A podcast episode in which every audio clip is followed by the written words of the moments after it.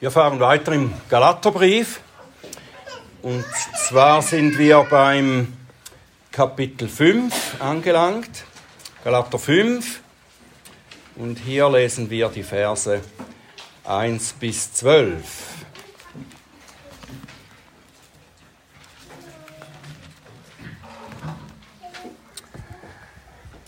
Galater 5, 1 bis 12. Der Apostel Paulus schreibt, und das ist Gottes Wort. Für die Freiheit hat uns Christus frei gemacht. Steht nun fest und lasst euch nicht wieder durch ein Joch der Sklaverei belasten. Siehe, ich, Paulus, sage euch, dass Christus euch nichts nützen wird, wenn ihr euch beschneiden lasst. Ich bezeuge aber noch einmal jedem Menschen, der sich beschneiden lässt, dass er das ganze Gesetz zu tun schuldig ist. Ihr seid von Christus abgetrennt, die ihr im Gesetz gerechtfertigt werden wollt. Ihr seid aus der Gnade gefallen. Wir nämlich erwarten durch den Geist aus Glauben die Hoffnung der Gerechtigkeit. Denn in Christus Jesus hat weder Beschneidung noch Unbeschnittensein irgendeine Kraft sondern der durch die Liebe wirksame Glaube. Ihr lieft gut. Wer hat euch gehindert, der Wahrheit zu gehorchen? Die Überredung ist nicht von dem, der euch beruft. Ein wenig Sauerteig durchsäuert den ganzen Teig. Ich habe Vertrauen zu euch im Herrn, dass ihr nicht anders gesinnt sein werdet. Wer euch aber verwirrt, wird das Urteil tragen, wer er auch sei. Ich aber, Brüder, wenn ich noch Beschneidung predigte, warum werde ich noch verfolgt? Dann ist ja der Anstoß des Kreuzes beseitigt. Meinetwegen können Sie, die euch beunruhigen, sich auch verschneiden lassen. Himmlischer Vater, hab Dank für dein Wort. Hab Dank, dass du zu uns sprichst dadurch und wir bitten, dass du unsere Herzen öffnest, uns bereit machst, aufmerksam zu hören, was du uns zu sagen hast. Ich bitte dich, dass du meine Lippen öffnest, dass sie deinen Ruhm und deine Herrlichkeit verkündigen. Amen. Paulus kommt jetzt an dieser Stelle zu dem Punkt, wo wir, wie wir Schweizer sagen würden, wo er den Sack zubindet. Das heißt, wo er noch einmal zusammenfasst und auf den Punkt bringt, was er zuvor in den Abschnitten, Kapiteln zuvor ausführlich dargelegt hat. Nach unserem heutigen Abschnitt ab Vers 13 wird er dann damit beginnen, seine Leser mit praktischen Anleitungen zum Leben aus dem Glauben zu unterweisen. Zuerst nun mit dieser Zusammenfassung hier in Versen 1 bis 12, da befestigt er noch einmal die Grundlage für ein solches Leben. Der Apostel fasst hier noch einmal den Kontrast zusammen, den er für die vorangehenden Kapitel durch die vorangehenden Kapitel hindurch gesetzt hat. Den Kontrast zwischen zwei Wegen oder zwei Auffassungen, tatsächlich zwischen zwei Religionen, der wahren und der falschen. Der tut dies eigentlich zweifach. In einem ersten Teil tut er das aus der Perspektive derer, die sie praktizieren, also aus ihrem ihrem Glauben leben und im zweiten Teil, der zweiten Hälfte aus der Perspektive derer, die sie lehren. Paulus unterscheidet noch einmal zwischen dem rechten und dem falschen Weg, sich Gott zu nähern und seine Verheißung zu erben. Er stellt hier die Kernaussagen einander gegenüber und er lässt keinen Zweifel daran, dass die Lehre der Judaisten nicht nur eine Abweichung vom Evangelium ist, sondern seine Verleugnung. Der Unterschied, den er aufzeigt, ist nicht ein Unterschied zwischen möglichen Arten im Glauben zu leben, sondern der Unterschied zwischen dem christlichen Glauben, das ist das Vertrauen auf Christus und sein vollbrachtes Heilswerk, und dem Versuch einer Selbsterlösung ohne Christus. In einem kurzen Satz am Anfang sagt der Apostel zuerst noch einmal, dass Christen befreite Menschen sind. Christen sind befreite Menschen. Sie sind durch Jesus Christus befreit. Wenn wir über Freiheit sprechen, ist es wichtig, dass wir zwei Dinge definieren. Die christliche Freiheit ist Freiheit von etwas. Wir sind von etwas befreit und es ist Freiheit für etwas. Wir sind für etwas auf ein Ziel hin befreit. Und hier erfahren wir, dass wir befreit wurden von dem Sklavendienst, dem Sklavendienst unter dem Gesetz. Und etwas weiter unten dann in Vers 6, dass wir befreit wurden für den Dienst.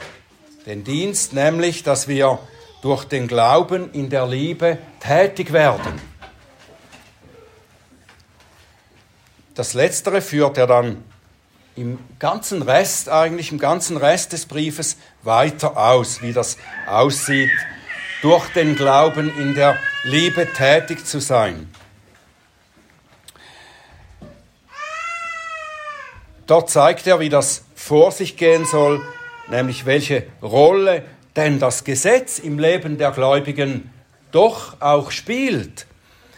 Und dass derjenige, der vom Gesetz befreit wurde, nicht gesetzlos oder gegen das Gesetz leben wird. Was der Apostel bisher gegen das Gesetz sagte, da sagte er gegen die Auffassung, dass man das Gesetz halten müsse, damit man von Gott angenommen wird. Wir wurden also frei gemacht, damit wir in der Freiheit leben. Und daran müssen wir festhalten. Die Ermahnung steht nun fest. Steht nun fest in dieser Freiheit. Das legt nahe, dass wir unsere Freiheit auch wieder verlieren könnten, wenn wir sie nicht verteidigen. An anderer Stelle, wo Paulus vom Feststehen spricht, wo er das genau gleiche Wort auch gebraucht, da spricht er von dem geistlichen Kampf, in dem wir stehen. Epheser 6, Vers 10 und 13. Schließlich werdet stark im Herrn und in der Macht seiner Stärke. Und deshalb ergreift die ganze Waffenrüstung Gottes, damit ihr an dem bösen Tag widerstehen und wenn ihr alles ausgerichtet habt, stehen könnt, feststehen könnt. Die Freiheit in Christus, die ist umkämpft. In Paulus Belehrung über den geistlichen Kampf, da geht es um den Kampf zwischen geistlicher Wahrheit und den Lügen des Feindes, des Satans. Wir stehen nur fest, wir bleiben nur in der Freiheit, wenn wir mit Gottes Wahrheit des Evangeliums gewappnet sind und sie so verteidigen können. Der Feind bedient sich aller möglichen Lügen und Halbwahrheiten, um uns erneut zu versklaven, eben uns unter sein Joch zu beugen. Ja, hat er das nicht oft geschafft? Hat er es nicht oft geschafft, die Lüge zu verbreiten, dass, dass die Christen ein armseliges Volk sind, die unter der Knechtschaft von Gesetzen leben müssen, um ihren Gott zu gefallen? Alles, was Spaß macht, ist verboten. Alles, was mühsam und freudlos ist, das müssen sie tun. Das hört man oft, oder nicht? Ich auf jeden Fall ja. Haben wir Christen hier und da einen solchen Eindruck vermittelt? Ja, sicher, zu oft. Das kommt daher, dass wir selbst tatsächlich nicht die wahre Freiheit eines Christenmenschen kennen und leben.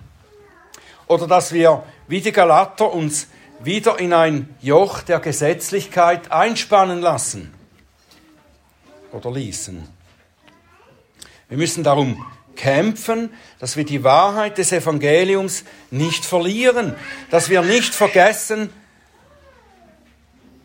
was uns für eine Freiheit in Christus geschenkt ist. Und darum müssen wir unser ganzes Christenleben hindurch kämpfen.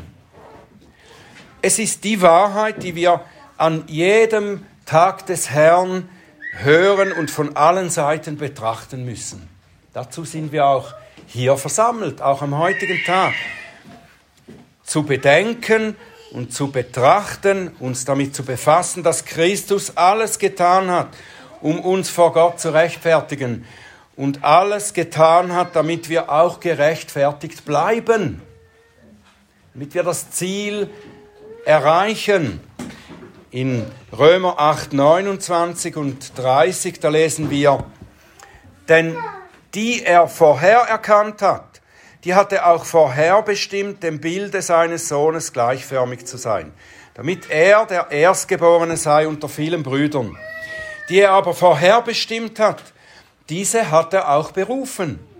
Und die er berufen hat, diese hat er auch gerechtfertigt. Und die er gerechtfertigt hat, diese hat er auch verherrlicht.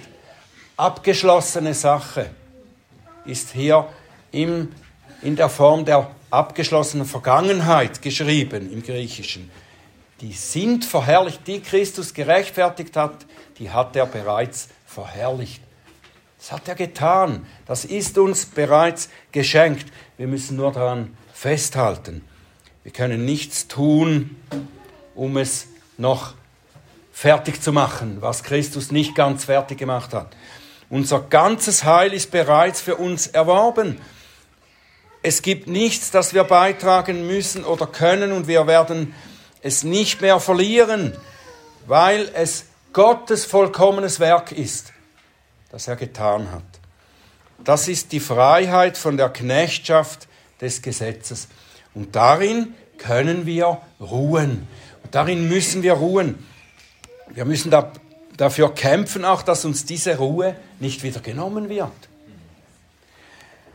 Eine Weise, die Gläubigen aus dieser Ruhe herauszureißen oder ein Versuch, sie aus dieser Ruhe herauszureißen, ist, sie glauben zu machen, dass sie zu ihrem Heil noch etwas weiter beitragen müssen.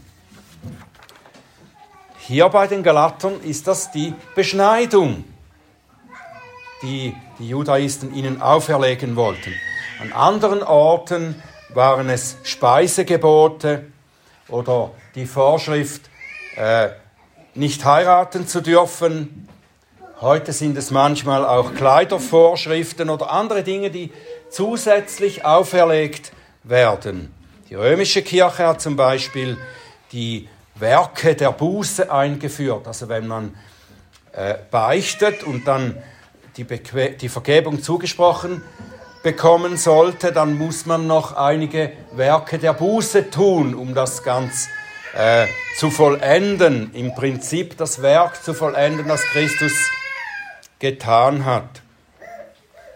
Hier besteht, ist die Beschneidung, steht für das zusätzliche Halten des Gesetzes, ohne welches das Heil nicht vollständig erhältlich sei. Paulus erklärt, dass diese Auffassung nicht nur etwas vom richtigen Verständnis des Evangeliums abweicht, sondern dass man durch diese Auffassung verliert, was Christus für uns erworben hat. Vers 3, Galater 5, wenn ihr euch beschneiden lasst, so wird euch Christus nichts nützen. Entweder der ganze Christus oder gar nicht.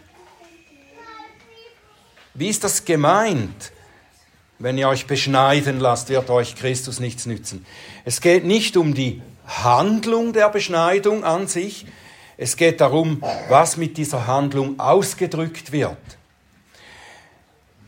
Vers 4 ist die Erklärung dafür. Ihr, die ihr im Gesetz gerechtfertigt werden wollt, seid von Christus abgetrennt, aus der Gnade gefallen.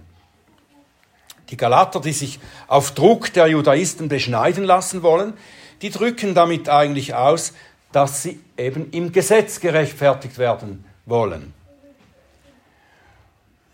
Und damit sagen sie eigentlich aus, dass das Werk Christi ungenügend ist.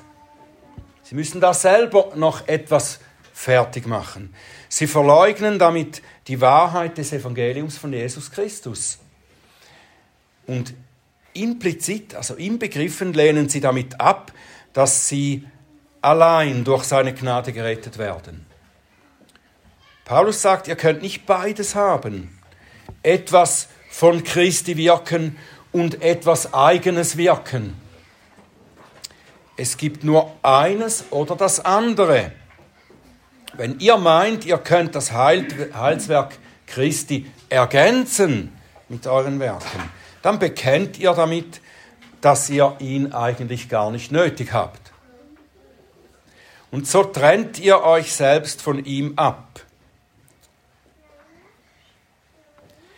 Vers 5 dann betont der Apostel noch einmal den Gegensatz zum Erwerben des Heils durch eigenes Bemühen. Er erklärt, wie wir die Hoffnung der Gerechtigkeit oder der Rechtfertigung erreichen. Das ist ja die Hoffnung, die sie eigentlich alle haben. Sie wollen von Gott gerechtfertigt werden. Und Paulus sagt, wir erwarten diese Hoffnung durch den Geist aus Glauben. Und daran ist eben nichts von uns gemachtes. Der Glaube, der Gottes Heil als Geschenk annimmt, ist keine Leistung unsererseits. Auch der Glaube ist von Gott gewirkt und uns geschenkt. Und der Heilige Geist, der hat ihn in uns gewirkt. Und ohne sein Wirken gäbe es keinen Glauben. Und noch einmal, der Glaube richtet sich auf Christus allein. Der Heilige Geist ist uns gegeben, damit er uns Christus und was er für uns tut, erkennen lässt. Jesus sagte über den Heiligen Geist voraus, wenn er kommen wird, dann wird er mich verherrlichen, denn von dem meinen wird er nehmen und euch verkündigen. Johannes 16, Vers 14. Und so heißt im Glauben die Hoffnung der Gerechtigkeit zu erwarten, heißt alles von Christus zu erwarten, der uns völlig rechtfertigte und uns durch die Gabe seines Geistes mit dieser Hoffnung erfüllt. Mit der sicheren Hoffnung auf das herrliche Erbe, das für uns bereit liegt. Und diese Erwartung auf die Hoffnung, diese Erwartung lässt uns aber nicht untätig sein. Der Glaube, der diese Erwartung nährt, der ist nicht ein passiver Glaube. Wir warten nicht passiv auf den Himmel. Wir sitzen nicht da und warten auf den Himmel und seine Herrlichkeit. Unser Glaube wird im Neuen Testament oft auch ein Weg genannt. Wir sind unterwegs, wir sind tätig unterwegs. Eben in der Liebe. Der Glaube ist durch die Liebe tätig, tätig unterwegs. In Vers 6 erklärt Paulus, dass der Glaube im Gegensatz zur Beschneidung und dem Gesetz kraftvoll ist. Wenn er da sagt, dass weder Beschneidung noch Unbeschnittensein irgendeine Kraft haben, dann meint er auch, dass es uns auch nichts bringt, lediglich die Beschneidung abzulehnen, als, als ein Weg zum völligen Heil das, das genügt nicht, das bringt uns nirgendwo hin, wenn wir einfach das Falsche ablehnen, die Beschneidung ablehnen. So als würden wir sagen, wir sind gegen die Beschneidung, wir lehnen das Gesetz komplett ab und darum sind wir auf der sicheren Seite. Allein aus Glauben vor Gott gerechtfertigt zu sein, heißt nicht, dass wir mit einem Kopf glauben, einem bloßen Fürwahrhalten dessen, was Christus getan hat, schon gerechtfertigt sind. Der Glaube, der uns rechtfertigt, dieser Glaube lässt uns auch aktiv sein. Dass wir Gesetz als Weg der Rechtfertigung ablehnen, das darf uns nicht dazu bringen, die Gebote Gottes zu verwerfen. Der Glaube ist durch die Liebe tätig, das heißt, dass wir Gottes Gebote halten. Wir wollen sie halten und wir bemühen uns, sie zu halten. Jesus sagte, wer mich liebt, der hält meine Gebote. Er lebt nach den Geboten, dem Gesetz. Und damit meint er nicht das Zeremonialgesetz wie die Beschneidung, sondern er meint die zehn Gebote, die ja die Liebe zu Gott und zum Nächsten definieren. Römer 13, Vers 8 und 10 sagt, wer liebt, hat das Gesetz erfüllt. Die Liebe ist die Erfüllung des Gesetzes. Bevor der Apostel damit weiterfährt, den rechten Platz des Gesetzes und das Wirken und die Frucht des Geistes im Leben des Glaubenden zu zeigen, da spricht er nochmal eine ernste Warnung aus, jetzt in diesem zweiten Teil des Abschnitts. Es ist eine Warnung davor, sich weiter mit der falschen Lehre der Judaisten zu beschäftigen überhaupt. Und die Aufforderung, sich nun endgültig von ihnen abzuwenden. Paulus zeigt noch einmal den Unterschied zwischen den Judaisten und sich selbst.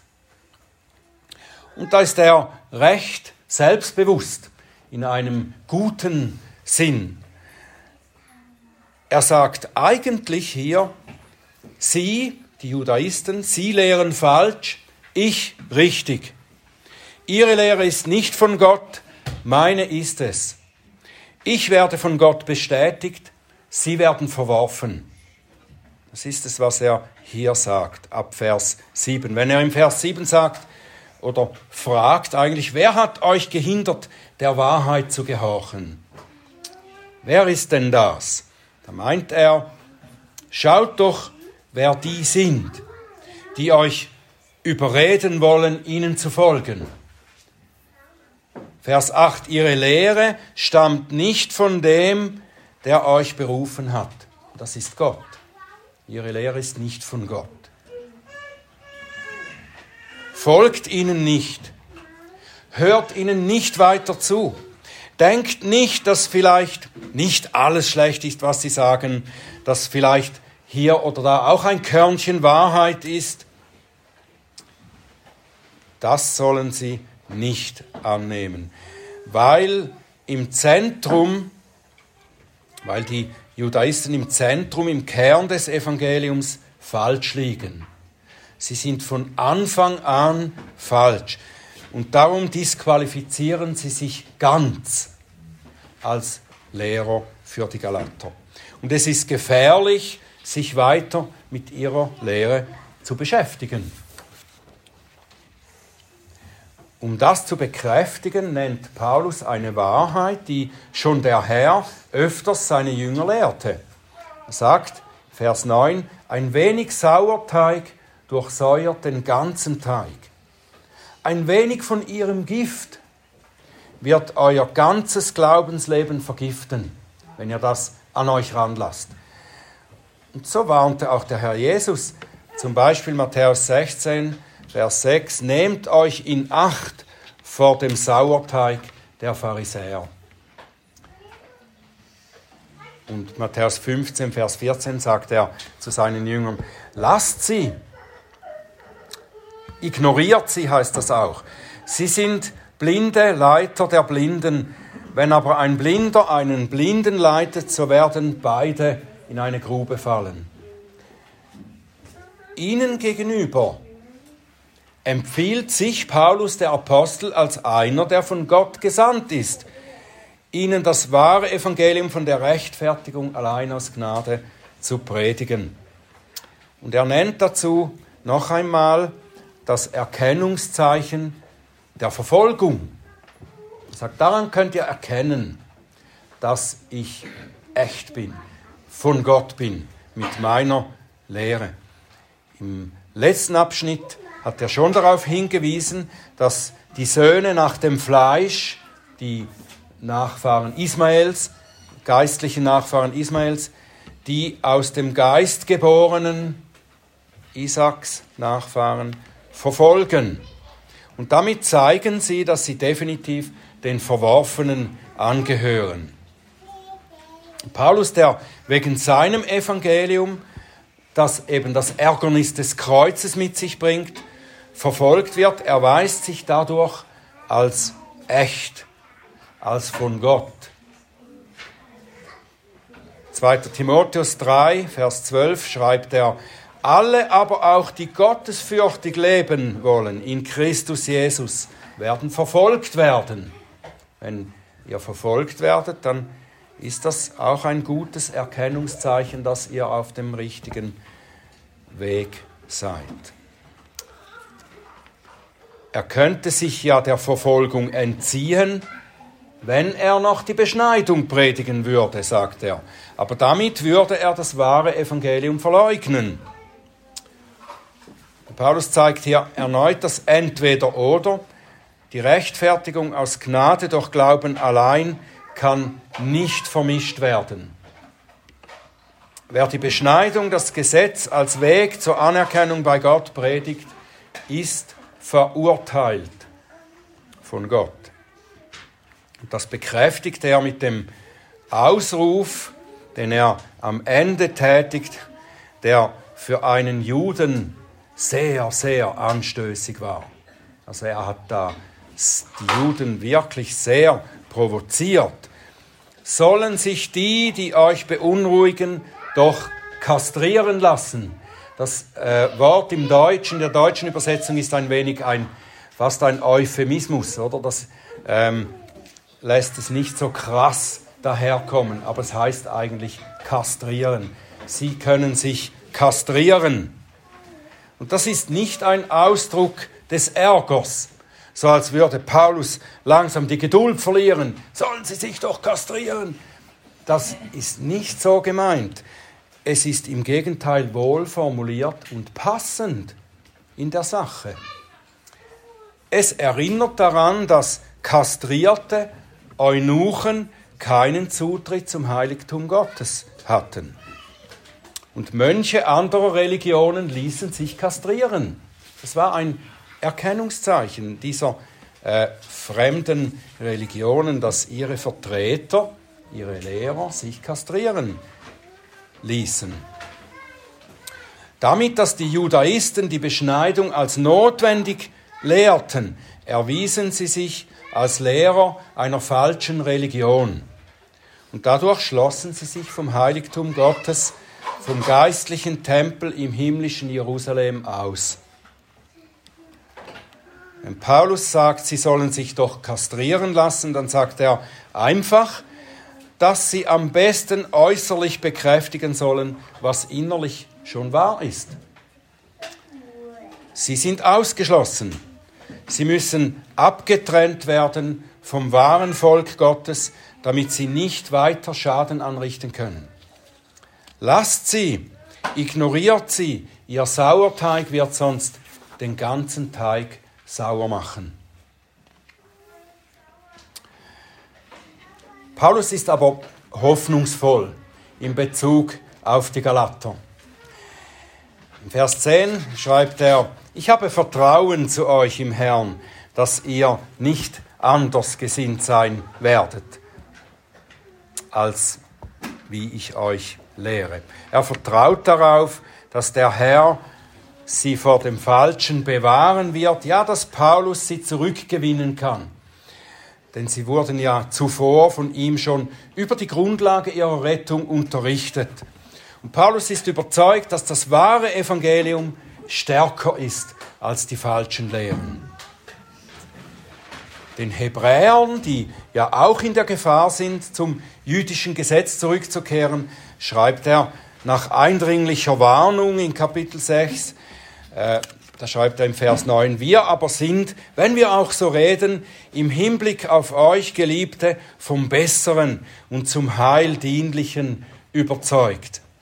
Und an die Philipper schreibt er, Philipper 1,6, ich bin in guter Zuversicht, dass der, welcher ein gutes Werk in euch angefangen hat, es auch vollenden wird bis auf den Tag Christi. Und diese Überzeugung, die kommt aus dem Evangelium, das Paulus predigt. Es ist die Überzeugung, dass Christus uns durch sein Kreuz nicht nur einen provisorischen Eintritt ins Reich Gottes möglich gemacht hat, so dass wir uns durch eigene Bemühungen und Halten des Gesetzes selbst bei der Stange halten müssen. Nein, Christus hat das ganze Heil, Rechtfertigung, Heiligung und Verherrlichung für uns erworben ein für allemal. 1. Korinther 1, Vers 30. Ihr seid in Christus Jesus, der uns geworden ist, Weisheit von Gott und Gerechtigkeit und Heiligkeit und Erlösung. Christus ist uns alles geworden. Wenn wir Christus haben, haben wir das alles bereits vollständig. Römer 8:30 noch einmal, die er vorherbestimmt hat, die hat er auch berufen, die er berufen hat, die hat er auch gerechtfertigt, die er gerechtfertigt hat, hat er auch verherrlicht. In dieser Wahrheit finden wir Ruhe. Wir müssen nicht mehr unter einem sklavischen Joch gebeugt sein. Wir sind von Christus freigemacht, befreit, um ihn und den Nächsten in Liebe zu dienen. Und in dieser Freiheit müssen wir feststehen, an ihr festhalten und sie gegen jede falsche Lehre verteidigen, das Bekenntnis unserer Hoffnung unwandelbar festhalten. Wie es heißt im Römer 5, 1 bis 5, das zum Schluss jetzt, da wir nun gerechtfertigt worden sind aus Glauben, so haben wir Frieden mit Gott durch unseren Herrn Jesus Christus durch den wir mittels des Glaubens auch Zugang erhalten haben zu dieser Gnade, in der wir stehen. Und wir rühmen uns in der Hoffnung der Herrlichkeit Gottes. Nicht allein aber das, sondern wir rühmen uns auch in den Trübsalen, da wir wissen, dass die Trübsal Ausharren bewirkt, das Ausharren aber Bewährung, die Bewährung aber Hoffnung. Und die Hoffnung lässt nicht zu Schanden werden, denn die Liebe Gottes ist ausgegossen in unsere Herzen durch den Heiligen Geist, der uns gegeben worden ist. Amen.